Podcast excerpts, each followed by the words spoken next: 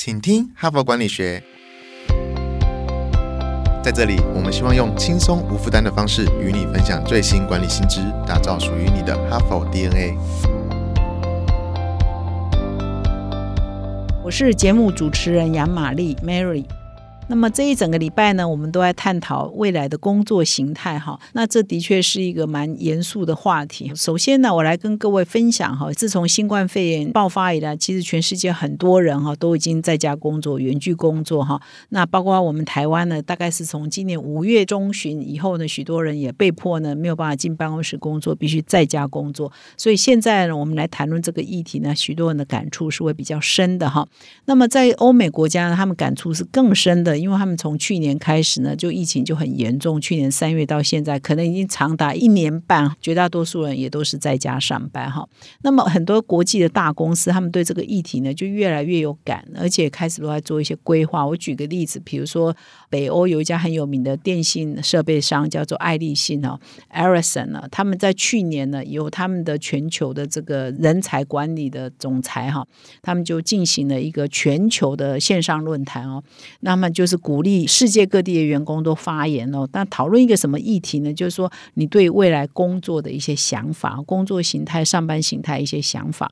那么那一次的论坛呢，长达七十二个小时。那么来自一百三十二个国家，超过一万七千名员工参与，一共收集到两万八千条的贴文跟回应哈。那么这当然是国际级的大公司，他们动员起来可以达到了一个能量哈。对于这个未来工作，大家就一起讨论说，以后是是不？是可以接受全部远距，或者是一半远距，一半在办公室等等。那么最近呢，我们的同事呢，我们的社群小编呢，就跟我讲了一件他们在社群小编界很轰动的，虽然他们在那个 group 当中相当轰动，就是有一个社群顾问公司叫只要有人哈。那我不知道各位知不知道哈？我想号称全台湾的社群小编都认识他哈，叫只要有人社群顾问。那他成立了一个脸书社团，叫社群动哈，动饭的动哈。那一共有七点六万人加入他这个社。群动。那么，自从这个疫情还没发生之前呢，其实他们公司呢就已经有推动在家上班的制度。那每个礼拜五呢，员工是可以在家上班的。另外呢，一个月内呢，还可以额外申请四天在家上班。哈，那么这家公司的负责人叫陈思姐哈，社群小编界都叫他杰哥哈，相当有知名度哈，在这个 group 里面。那么后来疫情爆发了之后，大家都被迫在家工作嘛。结果一段时间之后，杰哥就发现说：“哎，其实大家的工作效率并没有变差，都变得甚至更好哈。”所以呢，他就决定了，就是说，员工从现在开始就可以不限天数 work from home 哈，就是没有上限哈。因为原来还有只能礼拜五，然后最多四天嘛。只是说他们有立一些规矩啊，比如说每周二所有的人都要进办公室。我想还是有一些事情大家要见面啊、交流，人与人的互动还是需要的。但是每个礼拜只要一天，而且就是固定那一天。那么如果说你要 work from home，确定要的话，你得事先申请，比如像你请病假一样，你就要提前一天申请啊。那如果是你要很多天 work from home 呢，那你要更早申请哈。所以让他们的人事系统会了解说，哎，谁在家，谁没有在家。那这个一宣布了之后呢，哇，很多人就留言给他，就说，那你们公司还有没有缺啊？那我可不可以申请去你们那边上班啊？等等哈。当然也有很多人提出一些问题，说，那你们办公室是不是就要要退租啊？你不用那么大办公室啊，或你要缩小啊，等等，反正就很多人问他们一些问题哈。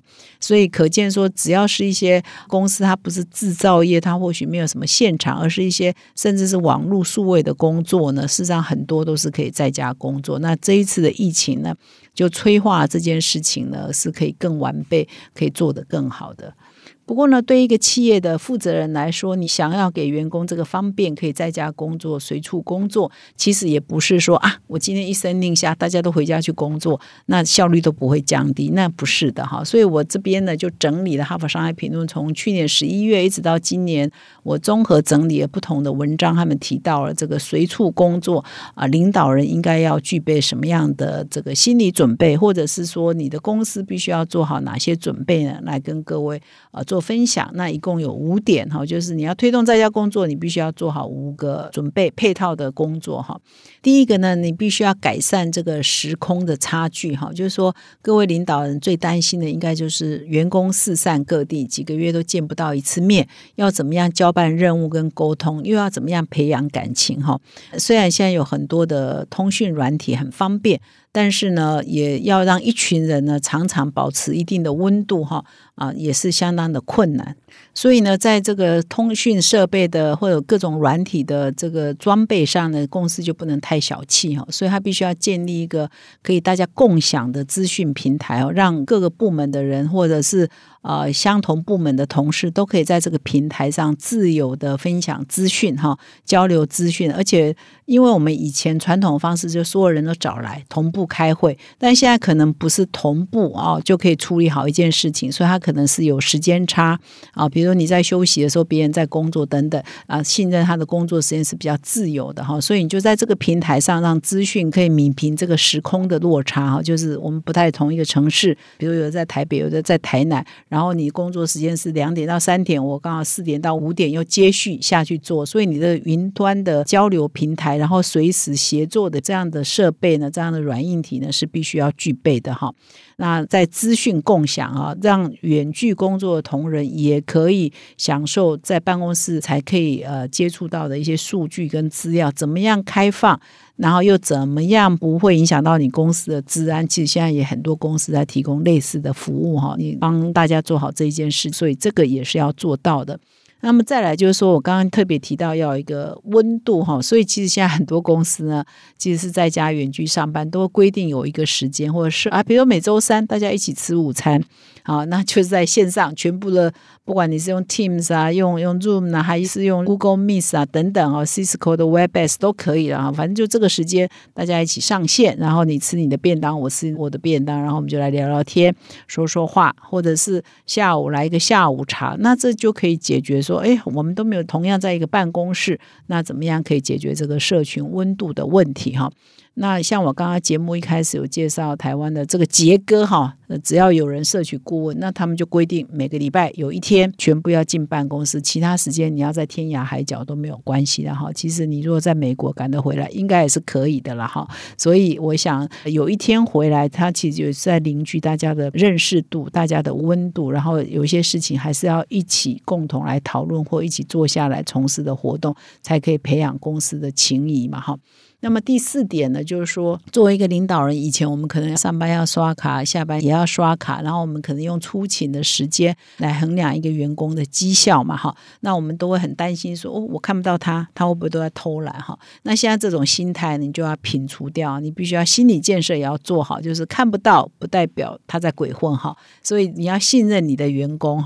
那如果你有这样的心理准备，你才会比较不焦虑，要不然你会每天想说，哦，阿玲我的薪水是不是每天都在家打混哈？就不要有这样的忧虑。那么最后一点呢，其实我刚刚有稍微有提到，就是说，治安呢，的确是一个很大的重点哈。你一定要找一个很好的网络的公司哈设备的公司或者软体的厂商，帮你设计好。有时候员工在家上班，他还是要接触到公司的资料。但是你放在云端呢，会不会有被破解的问题，使得外面人很容易盗进来？哈，就是攻破你的防护网。所以这个一定要千万小心了，不然你的个资啊，你公司的机密就会容易外泄。哈，以上五点呢，是给各位公司领导人或者是主管们的提醒。哈，就是当你。很向往，你也很想要给员工这样的福利的时候，你也必须要做好各种的配套，包括是心态上的建立。呃，软硬体的配备。那像我们公司，我们杂志社一开始在因应疫情呢，全员也不能来办公室上班。其实也发现了，员工在家上班也是有蛮多困难的哈。比如说，他家里根本不够大，他可能没有一个可以安静工作的地方。有的人家里是这样，或者是他家里有小孩哦，他根本没有办法很安心的工作哈。或者是说他家里的平宽不够大，那你公司是不是要补助他平宽？或者是他家里甚至没有电脑，那是不是要把办公室的电电脑搬回家，还是要补助他可以买电脑等等哈。反正一开始推动的时候呢，也是发现了很多的问题，有些是花钱就可以解决的，就可能公司就要想办法帮员工解决；有些是员工特殊的状况，那就没有办法，那员工自己要去调试。总之呢，要推动在家上班或者是住办混合呢，其实也都有一些问题得解决哈。那么最后呢，也要跟各位听众预告哈，就是我一开始讲的这个，只要有人社区顾问呢，陈思杰杰哥呢。会在礼拜五的时间来到我们哈佛人物面对面，我们来亲自访问他，推动这个居家上班制度的一些心得跟想法哈。那你千万不要错过哈。最后呢，还是要提醒各位听众，如果你喜欢我们这个 podcast，请你现在就订阅这个节目，并且到说明栏看更多的管理观点。感谢你的收听，我们明天再相会。从团队到个人，管理的大小事都是 HBR 的事。现在就上 triple w 打 HBR Taiwan com 订阅数位版，首月只要六十元，让你无限畅读所有文章，向国际大师学习。现在就开始。